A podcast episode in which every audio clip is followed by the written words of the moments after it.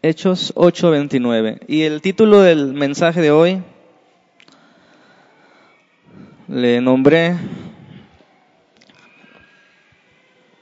El gran mensaje. El gran mensaje. Dice la palabra en el versículo 29. El Espíritu dijo a Felipe, acércate y júntate a ese carro. Acudiendo Felipe, le oyó que leía al profeta Isaías y dijo, pero ¿entiendes lo que lees? Él dijo, ¿y cómo podré si alguno no me enseñare? Y rogó a Felipe que subiese y se sentara con él. El pasaje que, de la escritura que leía era este. Como oveja a la muerte fue llevado, y como cordero mudo delante del que lo trasquila. Así no abrió su boca. En su humillación no se le hizo justicia, mas su generación, ¿quién la contará?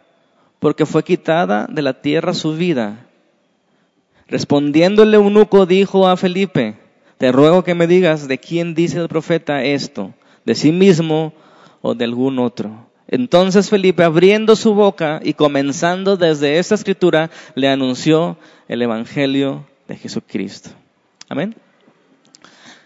Fíjense que, ¿cómo han servido esos sermones para, para clarificar lo importante que es el Evangelio? en la vida cristiana. A veces perdemos de vista que a pesar de haber sido salvados por ese Evangelio, olvidamos lo que es el Evangelio. Y no hablamos de lo que es el Evangelio. El Evangelio, hermanos, es una se puede decir que es una traducción del lenguaje eterno a uno terrenal. ¿Sí me explico? Es decir, cuando uno va o viaja a algún otro país, si no lo han hecho, vean las películas o se los platico. Uno escucha otro lenguaje y no entiende. ¿Está de acuerdo? Yo fui a Estados Unidos y no entendí. ¿Por qué? Los escuchaba, incluso si lo, leo, lo puedo leer el inglés, pero no le entiendo. ¿Por qué creen que no lo entienda?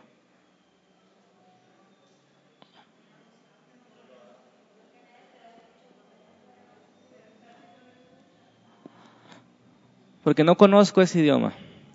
Porque no hablo ese idioma. Hermanos, el Evangelio habla de cosas eternas. Que si lo decimos así, simplemente lo leemos a un hombre sin Dios, no lo va a entender. Entonces lo que hacemos en el Evangelio es explicar las cosas eternas a un hombre terrenal. Estamos traduciendo las cosas eternas a, su lenguaje. Y si lo entiende, hermanos, puede ser salvo. Amén.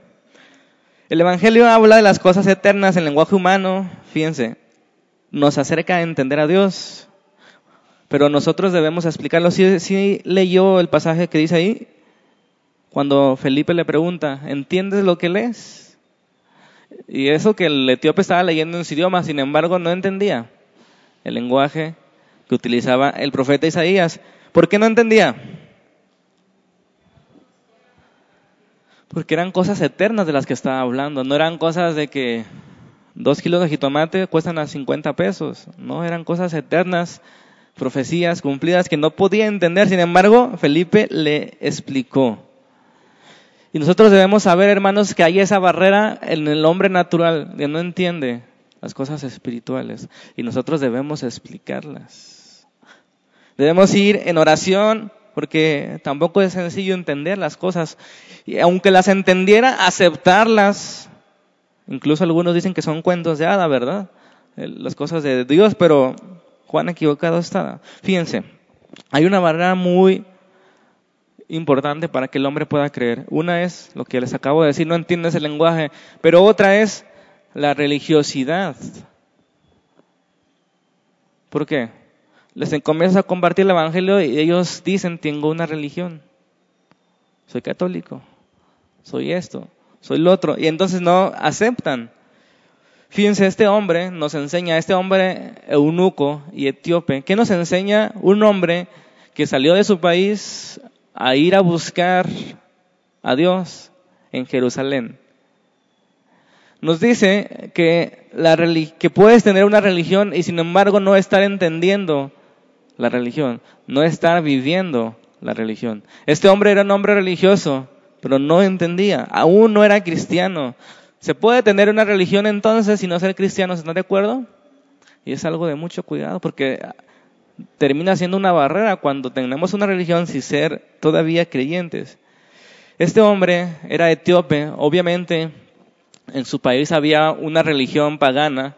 Antes de ser antes de que se le compartiera el judaísmo, que era la religión de los tiempos de Jesús, de los fariseos, etcétera. Antes de eso, él obviamente tenía su religión, pero me imagino que no encontró esa satisfacción en su religión y, quiso buscar en otra, como lo hace la gente, y se les pasan de una a otra y sin embargo no han sido llenos. Algunas les gusta más que otra, pero eso no quiere decir que sean ya salvos de pasar de una religión a otra, porque fíjense, vuelvo a repetir, Felipe de alguna forma sabía lo que este hombre había pasado.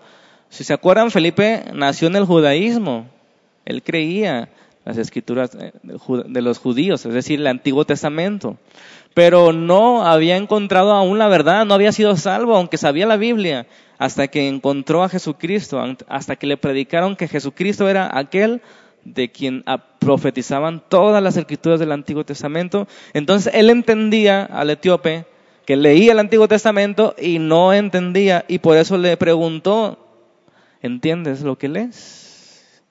Fíjense lo que implica esa pregunta. ¿Entiendes lo que lees?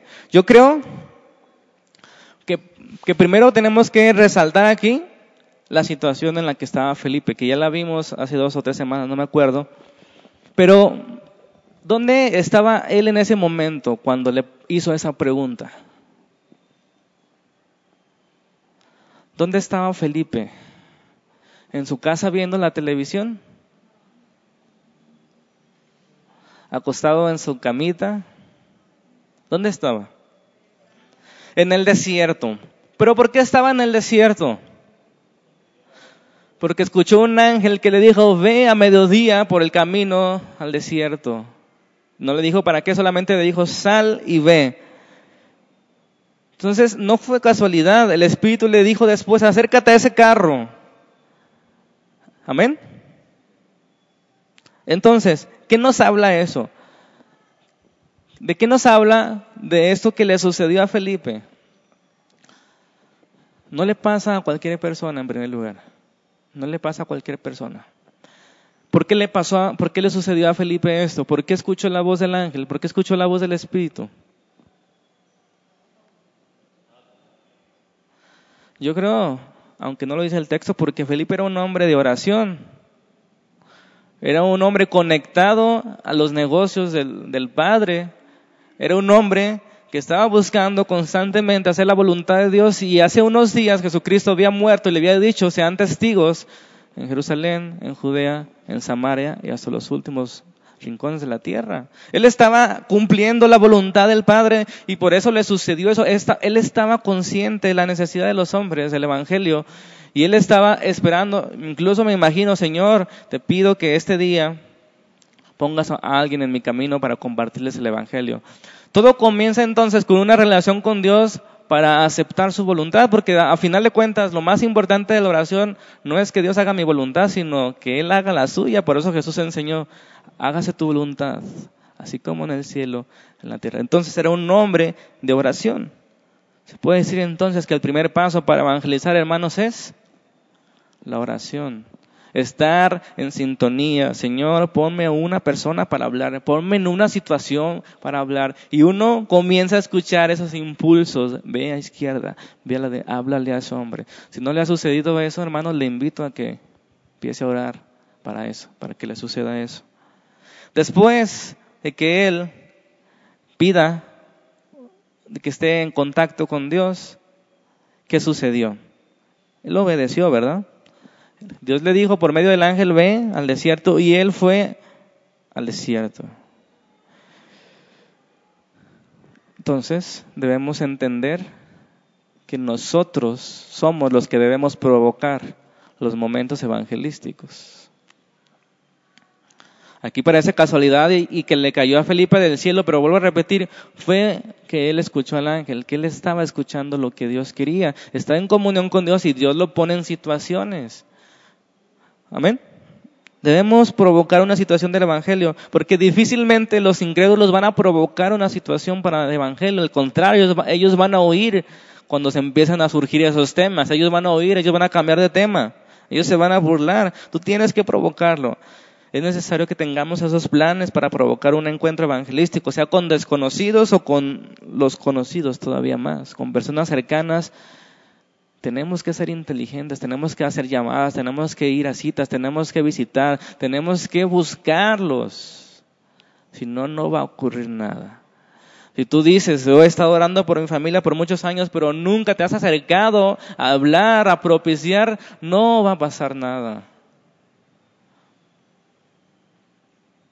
Obviamente comienza con oración, pero cuando tú ores, dile, Señor, ponme ahí o pon a quien quieras, pero pon algo, para que ellos escuchen la verdad, porque la única forma de ser salvos es cómo? Al creer el Evangelio. No hay otra forma.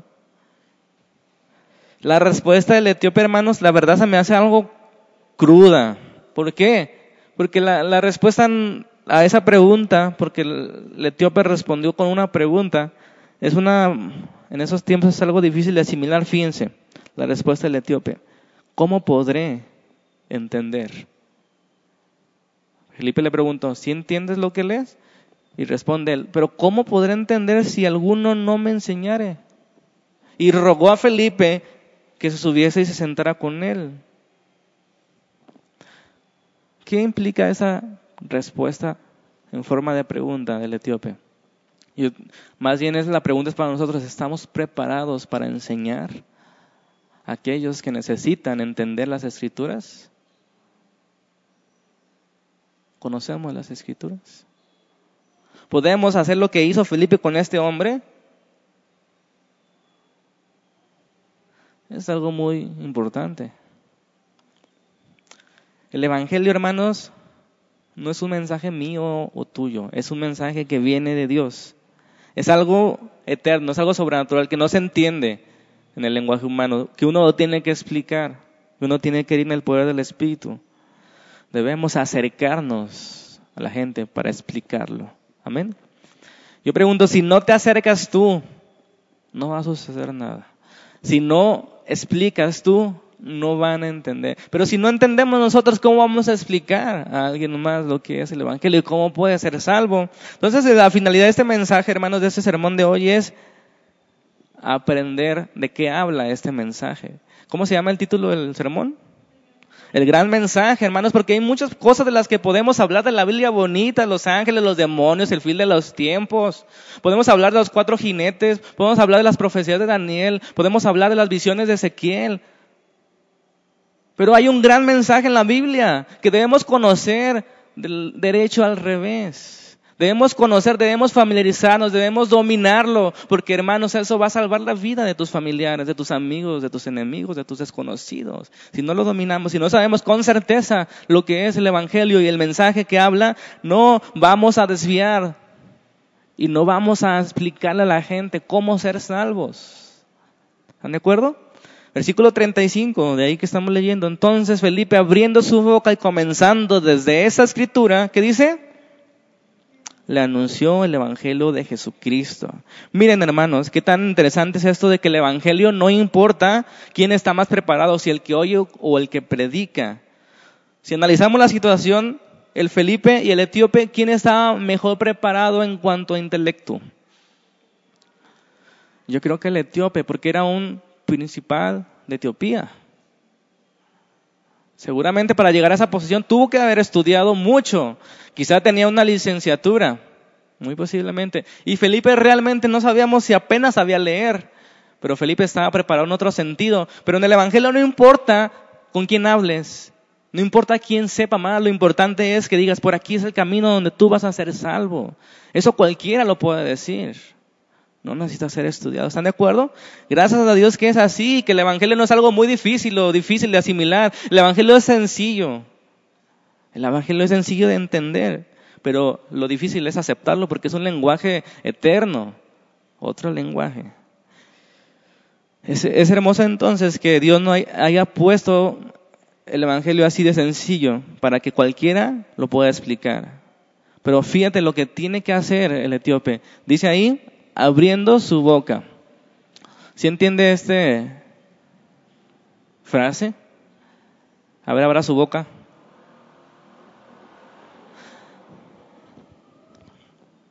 ¿Qué quiere decir esto? Que tenemos que hablar, que tenemos que decir, que tenemos que explicar nosotros, tú, yo, aquel. Todos nosotros tenemos que abrir nuestra boca para predicar el Evangelio. Pero fíjense, hermanos, hemos visto algunas definiciones de lo que es un cristiano, pero a estas alturas es bueno decir, hermanos, que un cristiano es una persona en la que el Espíritu Santo mora. ¿Están de acuerdo? Yo creo que es la definición más sencilla. ¿Qué es un cristiano? Una persona en que el Espíritu Santo mora. ¿Y qué significa eso? Que el Espíritu Santo, dijo Jesús, nos capacitaría, nos llenaría para ser testigos. Principalmente para ser testigos. Entonces, podemos concluir, hermanos, que un cristiano es una persona que sabe lo que cree y puede enseñarle a alguien más. Yo pregunto, ¿cuántos cristianos hay aquí? ¿Cuántos cristianos hay que sepan lo que creen y que puedan enseñarle a alguien más? Y la semana pasada que nos quedábamos e hicimos aquí algunas actividades sobre evangelismo, me dan a entender que todos ustedes saben hacerlo, que saben abrir su boca y saben lo que es el evangelio. Pero ¿por qué no lo hacemos? ¿Por qué no buscamos esas oportunidades? ¿Por qué no provocamos esas oportunidades? ¿Por qué no abrimos nuestra boca? ¿Por qué? Y les dije que lo más difícil del Evangelio no es entenderlo, sino hablarlo. El cristiano es un hombre que encontró la verdad y puede mostrársela a alguien más. Eso no es difícil, ¿verdad que no? Yo encontré la verdad y se la muestro a alguien. Mira, encontré la verdad, mírala. Sé libre también tú. No es difícil de explicar, encontré la verdad. La pregunta aquí es para nosotros. ¿El Evangelio está claro para nosotros? ¿Está claro lo que es el Evangelio para ti? Estás a tiempo, porque si sales de aquí, tienes que saber. Ahorita estás a tiempo de decir, no, no sé, y lo vemos. De hecho, lo vamos a ver. Pero si está claro lo que es el Evangelio, ¿y por qué no se lo damos a las personas que lo necesitan? Es como si un enfermero encontrara la cura contra el cáncer y no quiere dárselas a sus pacientes es que no sé cómo, es que me da pena, es que soy cohibida. ¿Se dan cuenta de la necedad? Porque si eso es algo necio, algo físico, imagínense con algo eterno, es algo duro de asimilar. Pero esos hombres, hermanos, Pablo, Pedro, Esteban, Felipe, los apóstoles, no tenían ninguna duda de cuál era el mensaje central del Evangelio. Hoy parece que jugamos al teléfono descompuesto y cada uno dice una cosa distinta. Lo vi en las preguntas que les hice. ¿Qué es el Evangelio? Y cada uno respondió lo que creyó. Pero no debe quedar ninguna duda, todos debemos saber qué es el Evangelio porque la Biblia lo expresa claramente. No es lo que yo pienso o lo que me han enseñado, es lo que la Biblia dice. ¿Están de acuerdo? ¿Qué es el Evangelio? Fíjense, Pablo estaba tan seguro, tan seguro de lo que era el Evangelio que podía expresar lo que dice Gálatas 1.8. Fíjense lo que dice Gálatas 1.8. Mas si a nosotros, dice Pablo, nosotros, Pedro, Juan, o un ángel del cielo les anuncia otro evangelio distinto, diferente del que nosotros les hemos anunciado, que dice, sea maldito. Estaba tan seguro de que el evangelio es esto, que dice, si cualquiera, no importa que sea un ángel, quien sea, o Abraham se levanta a los muertos, les anuncia otro evangelio que no sea este que les anunciamos, ese sea maldito. Estaba tan seguro de lo que era el evangelio que podía asegurarlo. Hoy, hermanos, no podemos estar seguros. Unos piensan una cosa y otros piensan otra. Tenemos que estar seguros de lo que es el evangelio, hermanos, porque vuelvo a repetir, el Evangelio es lo que importa cuando a la persona les quedan tres minutos de vida. ¿Qué le vas a dar? No le vas a hablar de prosperidad económica, de un mejor trabajo, ni matrimonio. Le tienes que hablar de su alma. Tiene que reconciliarse con Dios. ¿Está de acuerdo? Si Pablo hubiera tenido dudas, no podría expresarse así. Son declaraciones fuertes que están basadas en que no hay otro mensaje en el Evangelio, no hay otro, solo hay uno. No hay dos, no hay tres, solamente hay un mensaje del Evangelio. Entonces, hermanos, podemos decir con claridad que un cristiano es una persona que tiene claro el Evangelio. ¿Está de acuerdo? Cuando una persona se gradúa, ¿por qué lo gradúan? Porque tiene claro para lo que entró. Sea un médico, sea un ingeniero, sea algún idioma, no pueden aprobarlo, aunque sucede en nuestro país por la corrupción, si no habla el inglés y el título dice maestro de inglés. No pueden aprobarlo. Un cristiano entonces no puede llamarse cristiano si no sabe explicar lo que es el Evangelio que lo salvó. ¿Están de acuerdo? Jesús dijo que cuando recibiéramos el Espíritu Santo, seríamos llenos para ser testigos. ¿Se acuerdan? Cuando venga el Espíritu Santo, ¿qué dice? Recibiréis poder, recibiréis capacidad. No piensen que un poder así como Superman y puedan volar, no, capacidad y serán testigos. ¿Cuántos testigos hay aquí? ¿Qué es un testigo? Alguien que habla de lo que vio, de lo que sabe, de lo que está seguro. No somos testigos falsos, no somos testigos inseguros, somos testigos de verdad, testigos seguros, con certeza, con confianza en lo que está sucediendo, en lo que es el Evangelio. Recordamos que esos hombres que estamos leyendo en Hechos solamente tenían en el Antiguo Testamento, si se han puesto a pensar en eso constantemente. O sea, esos hombres, Pedro, Juan, Esteban, Felipe, solamente tenían el Antiguo Testamento y estaban, más seguros de lo que es el Evangelio que tú y que yo que tenemos el Nuevo, que es la revelación. ¿Cómo es posible eso? Yo me pregunto. ¿Cómo creen que sea posible eso? Ahora, ¿en qué consiste el mensaje del Evangelio? ¿Alguien me puede decir? ¿En qué consiste el mensaje del Evangelio, el gran mensaje. Buenas nuevas. Salvación.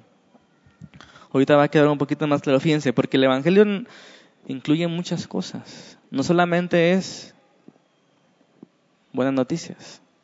Ahorita lo vamos a ver. En primer lugar, el, el Evangelio no es un mensaje que provenga del hombre. ¿Está de acuerdo con eso? Y en segundo lugar, el Evangelio no es un relato de nuestra experiencia con el Evangelio. Y subrayen eso. El Evangelio no es algo que provenga del hombre y el Evangelio no es algo, no es que yo cuente mi experiencia con el Evangelio. Confundimos.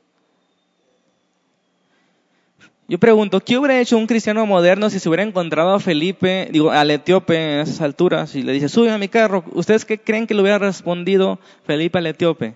Fíjense lo que yo supuse, fíjense. Se sube Felipe al carro, ¿no? Y le dice, te noto triste y afligido, un tanto desesperado, ¿sabes? Hubo un tiempo en el que yo estaba en la misma situación, pero tuve una experiencia maravillosa que todo cambió. Mira, repite una oración después de mí y todos tus problemas se desaparecerán y serás feliz. ¿No diría eso un cristiano moderno? Seamos honestos. Palabras más, palabras menos, más espirituales, menos espirituales. Pero el Evangelio no se trata de hablar de nosotros mismos y de nuestra experiencia. Eso no es evangelizar, que aunque puede servir en algunos casos, no ayuda, no convierte a nadie tu experiencia. ¿Están de acuerdo? ¿Qué hizo Felipe? Le explicó las escrituras. ¿Están de acuerdo con eso? Dice, abriendo su boca, comenzando desde esa escritura, le anunció el Evangelio de Jesús. No le dijo su opinión, no le dijo lo que piensa, dijo, le explicó el significado de ese pasaje. Eso es lo importante, que tengamos seguridad de lo que estamos hablando es la verdad. No es, no, ah, yo pienso que es Jesús el Dios. No, es que es Jesús, es Jesús el camino. No es de que yo, respeto tu, tu religión. Bien que la respetes, pero tú tienes que decir la verdad. No es yo creo que sea Jesús. Ah, yo, tú, tú crees que es mamá, yo creo que es Jesús. Y todos felices. No, tienes que decir la verdad. Tienes que tener la certeza de que es verdad que es Jesús el único camino. Lo único que puede salvar. No es un yo creo, es un así dice el Señor. Amén. Los profetas del Antiguo Testamento no es yo creo que el Señor dice. ¿Verdad que no? ¿Qué decían ellos? Así dice el Señor, pueblo de Israel. Arrepiéntanse sus pecados. Tú debes ir con esa seguridad cuando prediques el Evangelio y las personas que más éxito tienen al predicar el Evangelio son las personas que tienen seguro lo que están hablando, que tienen la seguridad que es verdad, que son naturales al hablarlo, que tienen una preocupación genuina por las personas y no aquellos que han sido programados a predicar solamente por predicar y que hasta parecemos robot cuando vamos a predicar porque estamos programados a decir tales cosas, hermanos, no es eso, es una seguridad de lo que estás hablando. Así dice el Señor, porque no es tu mensaje, es el mensaje de Dios. El mensajero no importa, no importa cómo llegó ahí, no importa su experiencia que tuvo, lo que importa es el mensaje que lleva. Imagínate en esos tiempos cuando los reyes recibían mensajes, este, ya, antes no había WhatsApp y tenían que llevar el mensaje por caballo y iba un mensajero con un pergamino. Imagínense que llegara, mira, yo pienso que el pergamino dice eso. ¿Qué piensas que el rey pensaría del mensajero? A mí qué me importa tu vida, a mí dame lo que dice ahí. A mí no importa cómo llegaste, si te caíste, si te cansaste, yo quiero el mensaje. Hermano, no importa el mensajero en esto del evangelio. No importa el mensajero, importa el mensaje. ¿Está de acuerdo? Lo que viene dentro es lo que importa, es lo que puede cambiar la vida del oyente. Las experiencias son importantes para nosotros y pueden ayudar, ayudar en algo en la plática, pero hermanos, hasta las sectas tienen experiencias. Hasta los alcohólicos anónimos tienen experiencias. Eso no cambia. Eso puede llegar a convencer de que, que vayan contigo, pero eso no va a convertir nunca a nadie. No te avergüences del Evangelio, predica el Evangelio. No prediques de lo que a ti te hizo el Evangelio. ¿Están de acuerdo? Fíjate, ellos testificaban. ¿Qué, entienden por esa palabra testificar? Porque la, la Biblia menciona testificaban, anunciaban, proclamaban.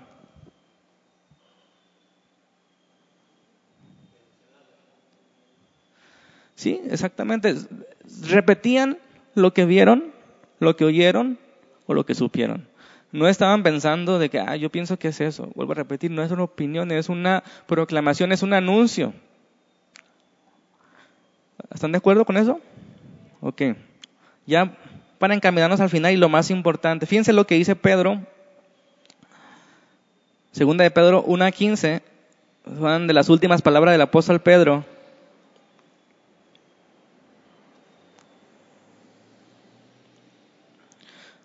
Segunda de Pedro 1.15, ¿estamos ahí?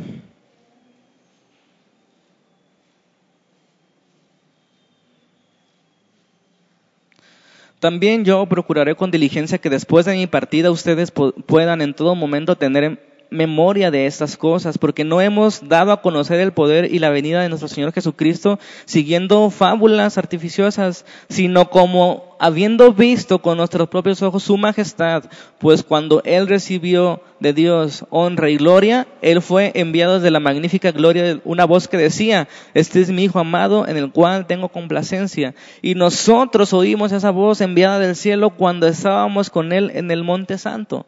Fíjense. Pero Ahí Pedro está hablando de lo que vio y escuchó. Sin embargo, fíjense el énfasis del versículo 19 tenemos también la palabra profética más segura, la cual haces bien en estar atentos como una antorcha que alumbra en un lugar oscuro hasta que el día esclarezca y el lucero de la mañana salga en vuestros corazones, entendiendo primero esto, que ninguna profecía de la escritura es de interpretación privada, porque nunca la profecía fue traída por voluntad humana, sino que los santos hombres de Dios hablaron siendo inspirados por el Espíritu Santo, hermanos. Esto es lo que es cuando compartimos el Evangelio. Nosotros podemos decir que vimos, que oímos, etcétera, pero tenemos la palabra profética más segura, las escrituras. ¿Sí? Porque nunca ninguna profecía fue traída por voluntad humana, sino que los hombres santos de Dios hablaron siendo inspirados por el Espíritu Santo. Es lo que nosotros debemos hacer cuando compartamos el Evangelio. Hablar inspirados por el Espíritu Santo. Lo que sabemos, lo que dice la Biblia. Ok, ¿cuál es el gran tema de la Biblia? ¿Cuál es el gran mensaje?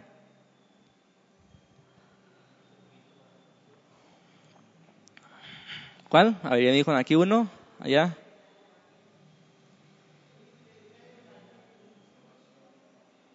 La salvación del hombre, arrepentimiento, vida eterna. Ok. El gran mensaje de la Biblia es es el plan del rescate. Porque eso incluye todo lo que ustedes me dijeron. Pero eso, abarca todo lo que ustedes me dijeron, arrepentimiento, la salvación de los hombres, etc. El plan, si queremos sonar más bíblicos, el plan de redención, pero yo les, hablo un lenguaje más sencillo para nosotros. El, el plan del rescate. ¿Entienden lo que es un rescate?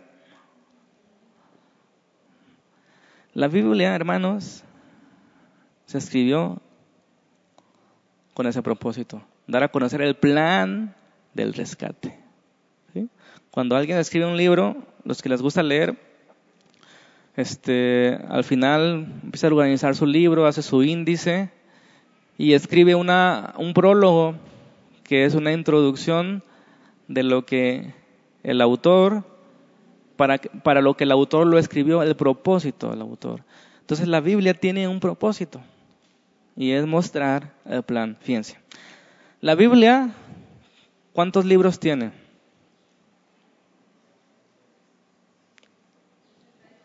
66. Algunos dicen que es una biblioteca con 66 libros. ¿Ustedes están de acuerdo con eso? ¿Quién dice que sí?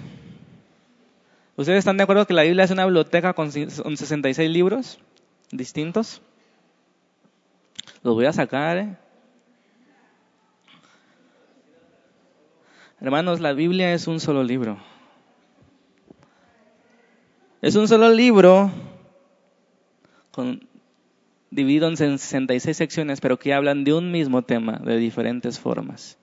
Por eso Hebreos dice, Dios ha hablado de muchas maneras, de diferentes formas en otros tiempos, por los profetas y ahora por nuestro Señor Jesucristo. La Biblia es un libro que habla de un tema de muchas formas, de muchas situaciones, pero sigue siendo el centro. La Biblia es la narración que habla del plan de redención de Dios a través de Jesucristo, desde Génesis hasta Apocalipsis. vuelvo a repetir, la Biblia es una narración que habla del plan de redención de Dios a través de Jesucristo, desde Génesis y hasta Apocalipsis. Y lo podemos ver ahorita en cada libro que habla de ese plan de redención. Ese mensaje es expresado de muchas formas, en diferentes tiempos, con diferentes autores, autores de diferentes tipos, en muchas situaciones. Pero Dios seguía trayendo el mismo mensaje central en toda, en todo libro, en cada libro. Por eso dice la escritura ahí con Felipe que estamos viendo, que él pudo comenzar en esa escritura a trazar una línea que llevara a las buenas nuevas de Jesucristo. Nosotros podemos agarrar, agarrar, cualquier parte de la escritura y trazar una línea que lleve a Jesucristo, porque todo el Antiguo Testamento habla de esa preparación de Jesucristo, del camino a Dios. ¿Ok? El problema es aquí que no conocemos el Antiguo Testamento y no podemos trazar una línea a Jesucristo. Y no es tan sencillo conocer el Antiguo Testamento. Sin embargo, hemos visto en un poquito menos de un año todo el Antiguo Testamento los miércoles, ¿verdad? Y yo pregunto si han entendido algo más. Y ahora hicimos ese diagrama o esquema o línea del tiempo que estoy ahí marcando las cosas más importantes del Antiguo Testamento. Entonces no hay ninguna excusa ya. Tenemos que conocer el Antiguo Testamento. ¿Por qué? Yo les pregunto, ¿qué tiene que ver Isaías con Jesús?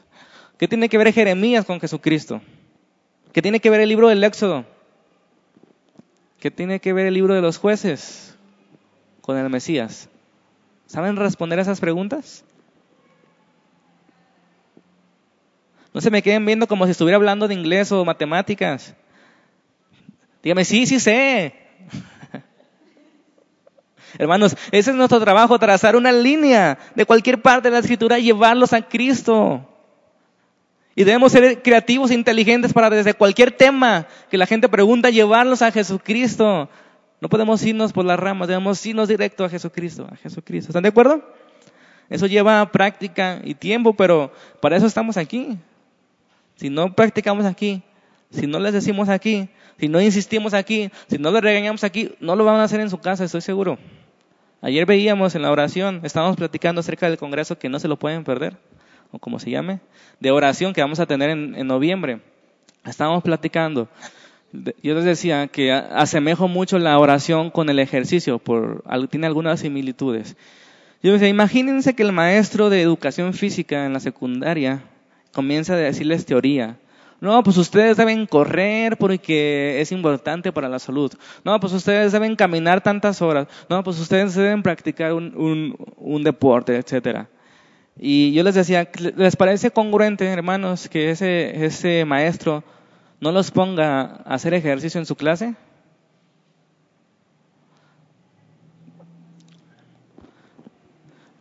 Yo decía, si no lo hace el de educación física, ¿ustedes creen que lo va a hacer el de química? ¿No? Y yo decía, les decía a los hermanos, si no nos ponemos a orar todos juntos en la iglesia, entonces ¿dónde? Si la iglesia enseña acerca de la palabra, acerca de la oración, acerca del evangelio, ¿en dónde más entonces los van a poner? ¿Verdad que no? Entonces debemos, estar pensando bien cómo vamos a hacer todas esas cosas que estamos aprendiendo. No les conviene aprender muchas cosas porque vamos a estar más comprometidos a hacer más cosas. Entonces hasta ahorita evangelismo y oración, ¿con eso se, ¿con eso se dan? ¿O, crean, ¿O quieren que veamos más cosas? Yo he pensado en muchas cosas, pero digo, realmente podremos hacer tantas cosas si no podemos con lo más sencillo. Yo he pensado y se los digo, se los comparto, ¿por qué no comenzar hoy un proyecto de, levantar una escuela cristiana? O sea, acreditada ante, la, ante el gobierno. Porque vean cómo están las cosas con lo del homosexualismo. sus hijos van a ir ahí. Obviamente después puede surgir el problema que se corrompen los maestros como ha sucedido, pero no estamos haciendo nada, ni una cosa ni otra. Es un proyecto, simplemente que les comparto. Y ¿por qué no hay hombres dispuestos a, a tener recursos para la iglesia? ¿Por qué no hay maestros dispuestos también a aprender para poder dar clases en una escuela primaria y secundaria? O sea, las clases normales, matemáticas y aparte con principios, ¿no? Porque cada vez va a estar peor esto, hermanos. A sus niños les van a enseñar que es normal y que tiene que, incluso, que tiene que pensar si, si quiere casarse con un hombre o con una mujer. Y si tú no estás listo en tu casa, te van a comer el mandado. Si así no lo comen, entonces, es cosa para pensarse, ¿no? Ok, ya para no hacer más largo el asunto. ¿Qué tiene que ver Isaías con Jesucristo era la pregunta que estaba haciendo. Si yo te pregunto si puedas hablar de toda la historia del Antiguo Testamento,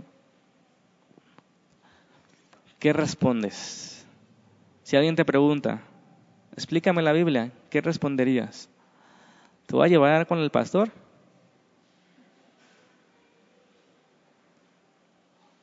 ¿Cuál es el mensaje de la Biblia, que ya vimos que es el plan de, de redención.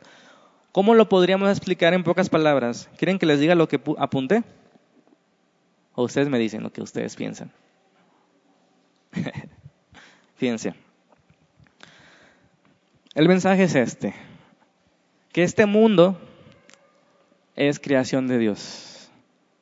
Génesis 1. ¿Están de acuerdo? Pero que no estaba destinado a estar como hoy está a causa del pecado. Génesis 3, que el hombre escuchó la voz que no tenía que escuchar y se extravió y fue expulsado del paraíso y no puede regresar por sí mismo. Pero Dios, desde ese mismo momento, se está interesando y ocupando en su plan del rescate, que desde el principio viene anunciando, prometiendo y preparando el camino a la vida, el camino de regreso. Así de sencillo es el mensaje de la Biblia. Toda la Biblia es eso. Vuelvo a repetir que esta creación, que este mundo es creación de Dios, pero que no debería estar así y está así a causa del pecado. Que el hombre se extravió por escuchar voz que no tenía que escuchar y que no puede regresar al paraíso porque fue expulsado de la presencia de Dios. Pero Dios, desde ese momento que el hombre cayó y lo había pensado desde antes que creara el mundo, preparó un plan. Está interesado y ocupado en anunciar, en prometer ese camino a la vida. El camino de regreso a Dios. Ese es el mensaje de la Biblia. Y la Biblia, hermanos, describe a detalle ese plan. Nos muestra cómo Dios, poco a poco, agilizando de acuerdo a sus medios, está revelando y cumpliendo parte del plan. Todo en su tiempo hermoso. ¿Sí? Entonces el propósito de Dios, ¿qué es? La redención, la liberación y el rescate de los hombres de su condición a causa del pecado. Fíjense que no está difícil, ¿verdad que no? De eso nos habla todo el Antiguo Testamento. De Dios preparando el camino de regreso. El camino a la vida, el camino al Padre, el camino a la verdad. Jesucristo. Por eso escogió un pueblo, para que naciera un Mesías. Por eso les dio sus leyes, para que se mantuvieran diferentes a los demás pueblos paganos y sucios por el pecado. Por eso les dio su ley. Por eso les dio sus promesas. Por eso trazó el camino. Por aquí deben ir. Y el pueblo se iba una y otra vez para allá. Y Dios los volvió a traer por su pura misericordia. Todo eso habla el Antiguo Testamento, hermanos. Y ese plan maravilloso y divino es el rescate del hombre. Ese es el gran mensaje de la Biblia de principio a fin. Y esto es lo que Felipe estaba haciendo con el etíope. ¿Verdad que no está difícil? Y el Evangelio explica ese plan a la perfección. El Antiguo Testamento es la promesa, el anuncio y la preparación de ese rescate. si usted no entiende el Antiguo Testamento, usted lo va a entender hoy. ¿Qué es el Antiguo Testamento? La promesa, el anuncio y la preparación del rescate. Del rescate. Es decir, la preparación para poner la venida del Hijo Eterno de Dios a salvar a los pecadores. Fíjense, ningún problema es más importante que este gran mensaje. Felipe se pudo desviar porque el etíope tenía problemas con su matrimonio. ¿No? Tenía problemas. A lo mejor el etíope tenía cáncer y le quedaban poco tiempo de vida. Pero Felipe no se distrajo de lo más importante, hermanos, ningún problema ningún, ni la muerte es más importante que este mensaje que se nos ha dado a nosotros para proclamar. No te distraigas cuando vas a compartir el Evangelio. No importa si esa persona ha sido maltratada por su esposo, si esa persona ha sido violada, porque es más importante el rescate de sus almas que el rescate de sus cuerpos. Lo hemos dicho muchas veces. ¿Sí? Vuelvo a repetir, el, asunto es que los hombres han pecado y han sido destituidos de la presencia de Dios y necesitan reconciliarse con Dios y solamente eso es posible por nuestro Señor Jesucristo, por su vida, por su muerte y por su resurrección. Eso habla el Evangelio. ¿Verdad que no está difícil? ¿De qué habla el Evangelio? ¿De qué son las buenas nuevas? Que el hombre está separado de Dios y que necesita reconciliarse con Dios. Y la única forma de hacerlo es por medio de Jesucristo, por medio de su vida, de su muerte, de su resurrección. El hombre se perdió desde el principio, pero Dios descendió a buscar a lo que se había perdido. ¿Están de acuerdo? Jesucristo dijo, a eso vine, a buscar. ¿A quién? ¿A los sanos? A lo que se había perdido. Jesucristo descendió para dar perdón y vida. En Génesis vemos que Dios cubrió el pecado de Adán y Eva, ¿cómo? Con pieles de un animalito inocente. Derramó sangre del Señor para cubrir la piel. Luego vemos en el arca de Noé se anunciaba a un Salvador que rescataría a la humanidad de los mismos juicios de Dios por el pecado. ¿Sí? Más adelante vemos cómo Dios proveyó un cordero para que Abraham no sacrificara a su propio hijo.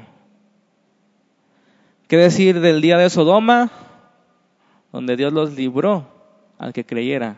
Salgan de esa ciudad, huyan de esa ciudad, de la ira. ¿Qué sucedió con, la, con, los, con Lot? Fue salvo.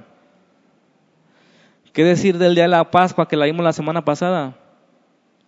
Dios libró al pueblo por la sangre derramada del corderito sin defecto. El tabernáculo y el mobiliario hablaban de lo que sería Jesucristo proféticamente. Hermanos, Dios anunciando, Dios prometiendo y Dios cumpliendo el plan de rescate desde el principio. Quiere decir de los profetas que dieron con lujo de detalle en qué consistía ese plan, en qué consistía el nuevo reino de Dios, en qué consistía el Mesías, cómo iban a ser, dónde iban a ser, qué iba a ser, cómo iba a ser llamado, dónde iba a vivir, cómo iba a morir. ¿Se dan cuenta? Aquí se dice que Felipe anunciaba el Evangelio de Jesús. ¿Ustedes qué creen que le diría al etíope cuando le dice, cuando dice la Biblia que le anunciaba el Evangelio de Jesús? ¿Qué es el Evangelio de Jesús? Lo que estamos hablando, ¿verdad? ¿Cómo puede acercarse el hombre a Dios? Y seguramente este hombre le hablaba cómo nació Jesucristo milagrosamente, su vida extraordinaria sin pecado, sus enseñanzas que asombraban hasta sus enemigos, sus milagros, su poder, las señales, que en su muerte incluso el velo se rasgó, que la piedra se movió cuando resucitó, que no lo encontraron entre los muertos, que se apareció a sus discípulos y que les dio una comisión. Y esto es lo que te vengo a predicar, seguramente le dijo Felipe al etíope. Este Jesucristo es de aquel de quien hablaba el profeta Isaías. Y Él ha resucitado. Y Él se apareció entre nosotros y nos ha dado un mensaje para que todo aquel que en Él crea no se pierda, mas tenga la vida eterna. Amén. El Antiguo, el Antiguo Testamento esperaba a Jesucristo y el Nuevo, hermanos, el Evangelio es el anuncio de que el Mesías ya vino. El Antiguo Testamento es que un Mesías vendría. El Nuevo Testamento es que un Mesías ya vino y murió por nosotros y resucitó al tercer día. ¿Se dan cuenta? Y luego vemos el libro de los Hechos, cómo se desarrolló la historia de esa iglesia que predicaba a ese Mesías que vino y murió y resucitó.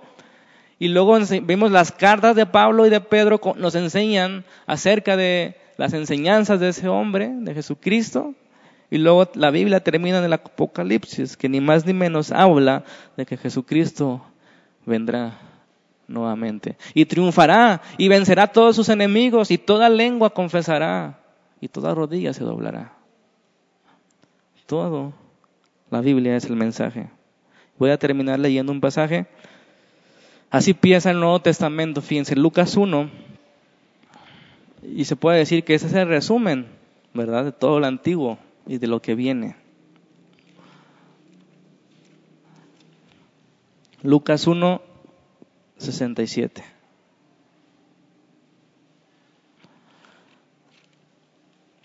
Vamos, estén ahí, dicen amén.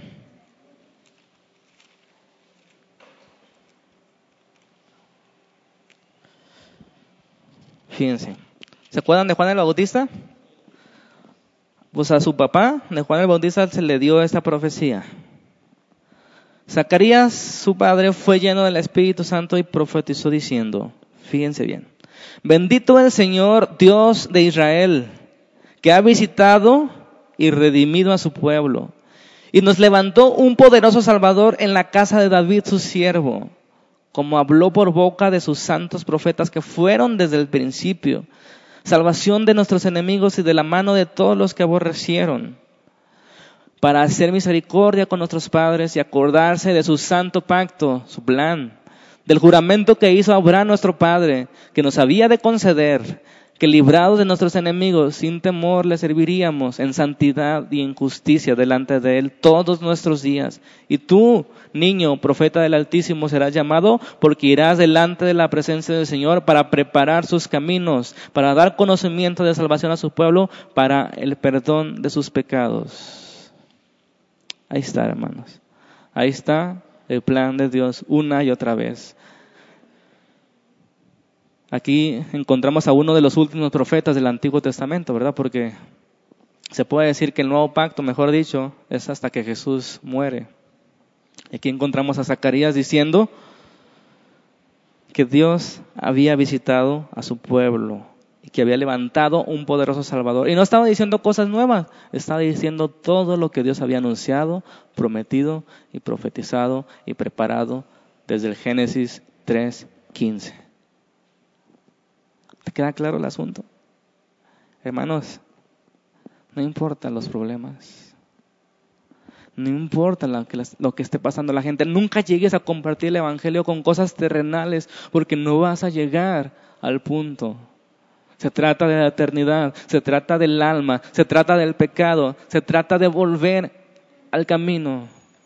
Dios ya lo puso. Se trata de volver a reconciliarnos con Dios. No se trata de prometer un mejor trabajo y un mejor matrimonio. Eso puede venir después. Amén.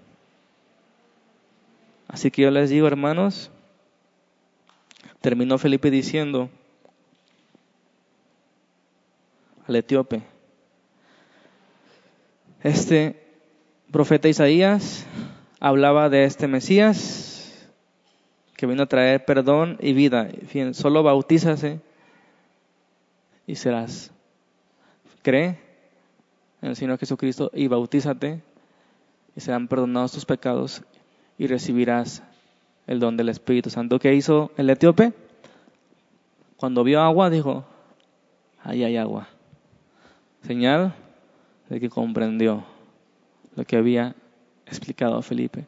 Hermanos, necesitamos prepararnos. Necesitamos prepararnos en las escrituras para poder explicar a la gente, para poder explicar con claridad el plan de Dios, las barreras, las dificultades. Pero que siempre al que cree tiene vida eterna. Que Dios te use para su gloria con tus vecinos, con tus primos, con tus hermanos, pero tienes que abrir tu boca, pero tienes que disponer tu corazón, porque tienes que ir, tienes que orar, tienes que escuchar al ángel, tienes que escuchar al Espíritu que te ponga a esas personas, que te ponga las palabras. Si no te dispones, no va a suceder nunca lo último. Amén. Señor, te damos gracias por tu palabra. Te pedimos perdón, Señor, porque nos hemos callado. Nos hemos callado muchas veces, no hemos sabido, nos da miedo, nos da vergüenza, nos da temor, rechazo. Pues hemos omitido el gran mensaje de la Biblia de todos los tiempos, que a pesar de que Dios se ocupa y se interesa en las situaciones de cada pueblo en particular y de cuestiones temporales, Dios está más interesado en sus planes eternos. No permitas que nuestras vidas sean hundidas o sean ahogadas por nuestros problemas, Señor, sino que miramos más arriba, Señor, que miramos más a lo que no se ve, esas cosas que no se ven y que podamos siempre estar conscientes que podemos nosotros ser un Felipe que guía a un etíope a tu verdad, a la salvación. A veces estamos tan ocupados por nosotros mismos, preocupados por nuestros problemas que nos olvidamos que hay un mundo que está lejos de Dios y que nosotros somos un eslabón para que ellos puedan conocer al Señor Jesucristo que los salva y los rescata del pecado. Gracias Señor por esta iglesia. Te pedimos que sigas trayendo esos planes y esa convicción para salir y hablar y abrir nuestra boca. Señor, bendice los proyectos el martes, el jueves, hasta ahorita, que vamos a salir, Señor, que vayamos en el poder de tu Espíritu. Tengamos sensibilidad con esa gente, con los niños enfermos o incluso discernimiento con las personas desconocidas que se les va a hablar, Señor. Capacítanos para esa tarea, porque en nuestras fuerzas, Señor, esto es imposible. Protege a mis hermanos en esta semana de cualquier pecado, de cualquier accidente, Señor. Que te demos y que busquemos la gloria. Te lo pedimos en el nombre de Jesús. Amén.